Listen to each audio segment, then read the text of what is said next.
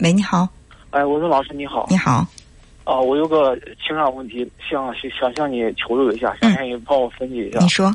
我我在将近就是今年三月份吧，就是认识一个小兄弟。嗯。有没有工作关系认识个小兄弟？然后就是这几个月嘛，我们因为工作上频繁接触，因为业务上频繁接触。嗯。呃，我们就走的比较近，然后吧，就是因为我家里也是独生子，这几个这几个月我对他就是有真的有一种那种把他当兄弟那种感觉。嗯。然后这几个月我们的相处也是确实确实是很，我感觉能能让我有有有那种兄弟情吧。嗯。因为以前也从来没有体验过。嗯。然后最近这段时间，他因为归着因为工作原关系，他到外地去工作去了。然后呢，我就一下子感觉就。我也知道，就是我经常给他打电话也好，就是跟他聊天也好，就是影响他正常的工作和生活吧。嗯。但是我自己吧，就是总是总总感觉就，也知道这种方法是不对的，但是有时候总是感觉我克制不住这种这种感情。嗯。我感觉有时候我自己也很痛苦吧。嗯，就是你觉得你对对方内心里的这个依赖有点强。嗯，可以这么说吧。啊，可以这么说吧。那对方有没有表现出来说你太依赖我，让我有点受不了，我想摆脱，有这种感觉吗？呃，有，但是他不是说非常强烈。嗯嗯，也有。嗯嗯，你觉得就是跟他在一起和跟其他人在一起，就是他嗯，他能够带给你什么样的，就跟别人不一不一样的感觉？呃，情感上一种愉悦感吧。嗯。这种情感能得到一种满足吧。嗯。因为他比我小七岁，他能他那种就是那种怎么长相嘛，就是非常就是，就是我用就是当那种小兄弟那种感觉。啊。他长得非常乖巧那一种。嗯。让他喊我哥的时候，我感觉着你心里边也有也有那种感觉。嗯。确实有那种感觉。当大哥的感觉。嗯，对对对。啊，那你平时在你刚才说你是独生子，就是在家里边你成长的时候，就是不是爸妈他们会对你的这个。管教呀、约束呀会多一点，让你觉得就在父母面前更多的是服从，是吧？对对对，有有。但是在这个小兄弟的面前，他对你有这种尊敬、有崇拜，甚至呢，可能你做大哥的，在有些方面，你还可以去替他做主啊，就什么的。就是说，在他面前，你可能会有一种主动权。这个是不是让你在心里依赖他的一个原因呢？我感觉不是吧，主要是他就是对我那种感情吧，我感觉就以前以前是从来没有体验过的。嗯，以前从来没有体验过的那种那种兄弟情吧。嗯，确实我也感觉说，确实是啊，你你说没关系，你先说。啊，嗯，我感觉就这种关系现在对我来说不是太好。嗯，因为我确实已经达到了正常的工作和生活了。啊，我感觉确实也不对。嗯，但是这种情感上，我感觉不知道怎么摆脱。嗯，就是每天。每天上一天班，或者说在闲暇的时候，有时候看见他那个翻着手机看了一下我们的合影和照片了，嗯，我心里总有那种冲动嘛，就是想去找他或者向他打电话。你除除了他之外，朋友多吗？嗯，就像多，但是没有，从来没有一个像他这种感情了。嗯，你说他像他这样的感情，又是什么样的感情呢？刚才说了，呃，第一是，呃，觉得这个兄弟情谊，他的他叫你大哥，很尊敬，对吧？除了这之外呢？我说老师，我也不能说，我我我我我真的不是那种你想象那种同性恋啊，真的不是。我没有，我没有想象，我没有想象你是同性恋。我只是想，就是为什么他能够在你的这个生命当中，会啊，就是这么重要？那一定是你对一个朋友很重视，很重很就是很在意他的这个情感。那一定是在他身上有别人无法取代的。当然，这个跟同性恋不同性恋，我觉得是两回事儿。我并没有这种误会，而且我对同性恋也没有任何的歧视。所以说，呃，这个没关系，你没有不用跟我解释，我了解。我只是想，呃，人和人之间的这种交往，就是太远，感情就淡了；太近的话，容易让人窒息。即便是恋人之间的关系，有的时候也是太近的话，也会让人觉得，哎，你对我的这个。你说的好听点儿，是你你对我的这种感情上的依恋；说的不好听的话，你是对我是一种控制。那这种控制我就不喜欢了。所以说，你看你他他离开你，就是在空间距离上离你远了。你看到他的头像都想去问候一下，或者是下了班都想给他打电话。那在他看来，可能就是你在打扰我的生活。对，我也有这种感感触吧。呃，我跟老师，你刚才说就是，我感觉说他对我更多的这种别人无法替代的那种情感上的满足吧，嗯嗯，更多的是这种。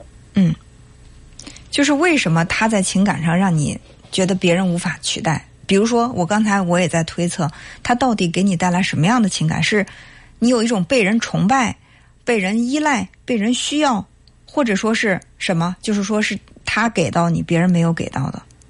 哎呀，我们老师，我也不知道该怎么说。嗯嗯，反正这几种我感觉，我感觉都不是。就是我举个例子吧，就好比说我喜欢一个明星，嗯呃，就是就是别人这个明星带给我那种感觉，别的明星给我不了。嗯，就是我也不知道怎么给你表达。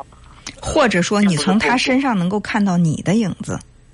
说实话，我我这方面我也不知道该怎么给你表达，就是因为不知道怎么表达，所以说我现在才很痛苦。嗯，这个没有什么可痛苦的呀。我觉得能够不管是呃这个同性之间的这个友谊，或者是异性之间的这个呃爱情，再或者我是崇拜一个明星，只要说这个人他能够给你带来温暖的感觉，给你带来积极正向的这种行为，我觉得都是好的，我都不反对追星。但是追星你别太疯狂，就是说只是你去像那种所谓的私生饭去打听人的私生活，把就是为了追星把自己的生活过得一团糟，那我不喜欢。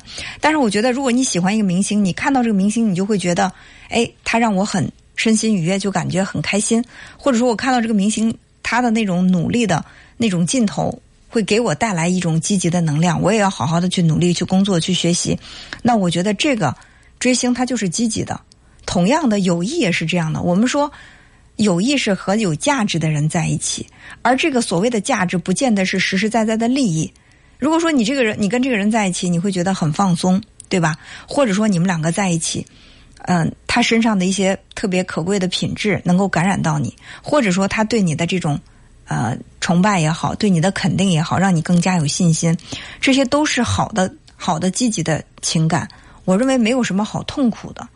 只是说，如果说你对对方的这种依赖超越了对方对你的依赖，呃，就是说，人家在这个感情上觉得保持一米的距离就已经很合适了，但是你非要再往前跨一步，跟人是半米的距离，让人家在心里不舒服，或者说觉得别扭，那我们就要去保持让他舒适的距离。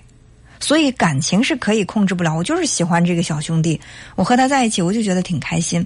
这个感情控制不了，但是行为呢？当对方对于你的这个行为表现出来有点不耐烦，或者说对你的这个行为表现出来的是，最起码是抗拒的、不舒服、不接受的，那我们控制自己的行为可以吧？